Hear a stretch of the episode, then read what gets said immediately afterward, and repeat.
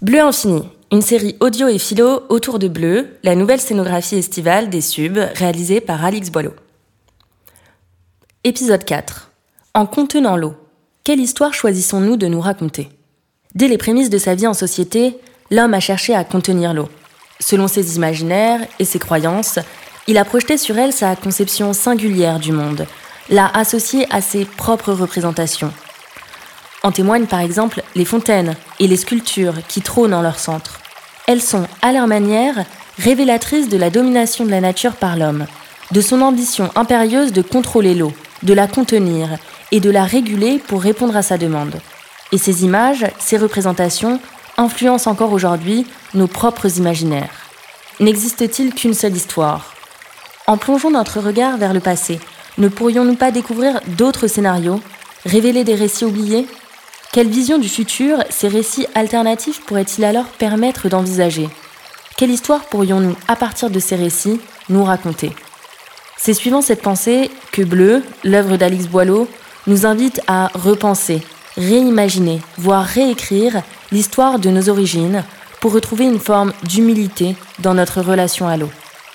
Lorsqu'on vous parle de fontaine, qu'imaginez-vous? Quelle forme prend cette fontaine? Y a-t-il une sculpture en son centre? Si tel est le cas, que représente cette sculpture? En ville, nous sommes habitués à voir des sculptures magistrales au centre des fontaines. Elles sont souvent allégoriques, représentant des divinités ou des animaux. Elles expriment par une image une idée abstraite ou une notion. Ces allégories prennent parfois forme humaine. Prenons l'exemple de la fontaine de Bartholdi qui trône sur la place des terreaux à Lyon. Bartholdi, son sculpteur, également connu pour avoir conçu la Statue de la Liberté à New York, met en scène l'eau par une allégorie de la France domptant les quatre fleuves du pays, témoignant ainsi de la volonté de l'homme de contrôler l'eau, de la soumettre à sa propre autorité. Dans Bleu, ce ne sont pas des sculptures spectaculaires qui permettent de faire circuler l'eau, mais des répliques de vases constitués de sel. Ces vases véhiculent une image plus humble, celle de simples contenants. Mais ces contenants ne sont cependant pas choisis au hasard. Il s'agit de vases Médicis. Vous les connaissez peut-être. On en retrouve un peu partout, que ce soit dans les jardins publics ou dans nos jardins privés. Connaissez-vous leur origine et leur histoire? Vous pensez peut-être à la famille Médicis? Cette riche et puissante famille a exercé une très forte influence sur les arts de la Renaissance italienne. Ou peut-être pensez-vous à la Villa Médicis? Cette villa doit son nom au cardinal Ferdinand de Médicis, et accueille aujourd'hui des artistes internationaux pour des résidences de création et d'expérimentation. C'est précisément de ce lieu qu'Alix Boileau puise son inspiration. En septembre prochain, elle sera l'une des nouvelles pensionnaires de cette résidence. Découvrons ensemble l'histoire de ce lieu. C'est en 1666 que Louis XIV décide de transformer la Villa Médicis en Académie de France à Rome. Celle-ci accueille des jeunes artistes français avec pour objectif de compléter leur formation au contact de vestiges antiques et de chefs-d'œuvre de la Renaissance italienne. Les pensionnaires consacraient alors leur journée à réaliser des copies de l'antique ou de la Renaissance, notamment par le biais de moulage. En 1598 apparaît dans l'inventaire de l'Académie un vase du 1er siècle avant Jésus-Christ, dont le lieu d'origine est inconnu. Aussi, a-t-il été décidé de le nommer d'après le lieu au sein duquel il a été trouvé. Il s'appellera désormais le vase Médicis, évoquant en écho la richesse et la puissance de la famille dont il tire son nom. Le vase Médicis a depuis constitué une sorte de canon classique. Au XVIIIe siècle, tous les jardins des palais européens s'ornent de copies plus ou moins fidèles de ce vase. Encore aujourd'hui, des répliques décorent nos jardins. Elles sont plus ou moins kitsch, c'est-à-dire qu'elles possèdent les traits de l'inauthenticité, de la surcharge, du cumul des matières ou des fonctions. Dans son œuvre bleue, Alix Boileau réplique une énième fois ce type de vase en employant la technique du moulage. Alors l'année dernière, j'ai suivi une formation de moulage avec euh, Cyril Cornillier qui est venu à Lyon en janvier pour euh, fabriquer les moules avec moi. On a réalisé plusieurs moules en silicone et en résine acrylique euh, à partir de vases Médicis en fonte que j'ai trouvé sur le Bon Coin dans la région. Et ensuite, j'ai passé du temps à chercher la bonne composition des sculptures en sel, en m'inspirant notamment des recettes dans l'agriculture de, blocs de sel lécher que qu'on donne euh, aux animaux et qu'on peut voir parfois dans les champs. Petit à petit, la recette s'est affinée. Euh, on a entre 70 et 80% de sel, selon la durée de l'érosion qu'on souhaite. Et il y a de l'eau, évidemment, et il y a une pointe de, il y a une pointe de ciment blanc pour lier l'ensemble. La technique du moulage procède de l'empreinte, une marque et forme laissée par la pression d'un corps sur une surface. Au fil des siècles, l'empreinte fait perdurer des images dans une forme d'anachronisme, c'est-à-dire le fait d'inscrire un élément dans une époque autre que l'époque à laquelle il appartient originellement. Les moulages ont permis de faire perdurer des images de l'Antiquité au fil des siècles.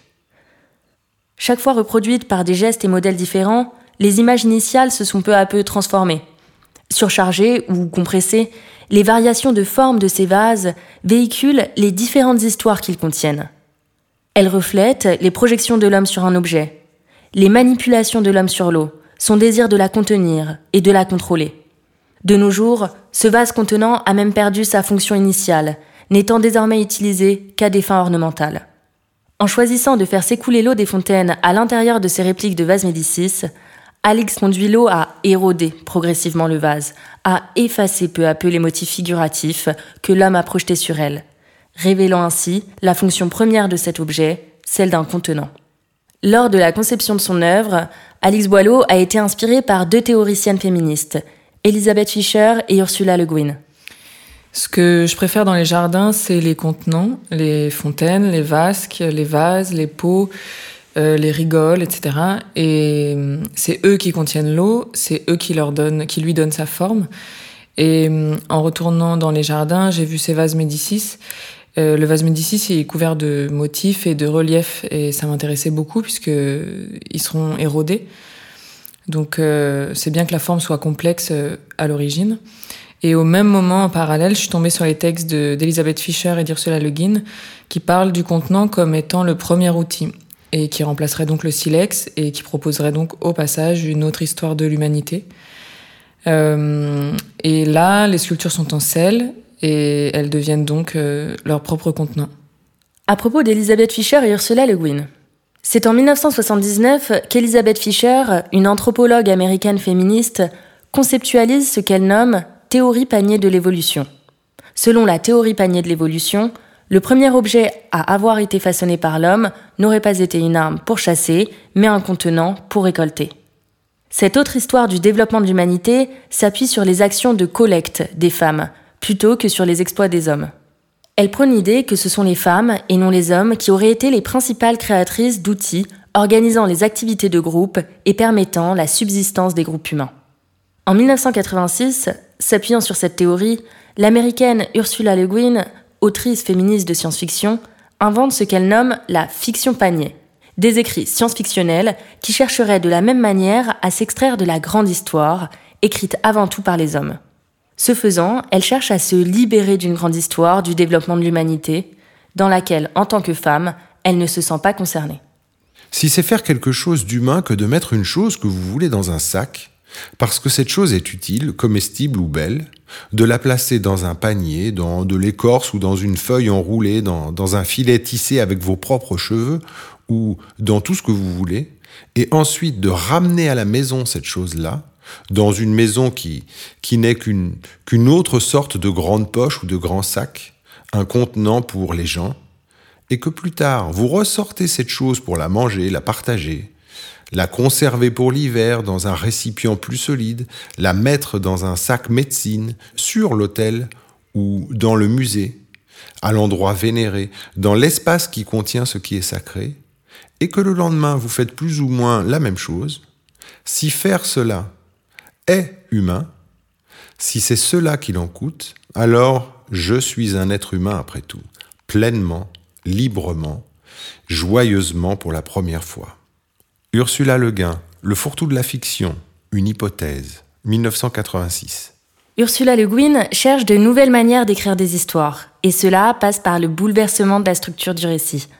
Elle cherche à concevoir un récit qui ne s'appuierait plus sur la figure d'un héros central, dont on suivrait les aventures du début à la fin de l'histoire, et qui se terminerait certainement par une victoire.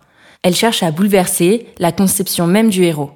Selon elle, le héros serait associé à une bouteille, à une chose qui en contient une autre, à un contenant.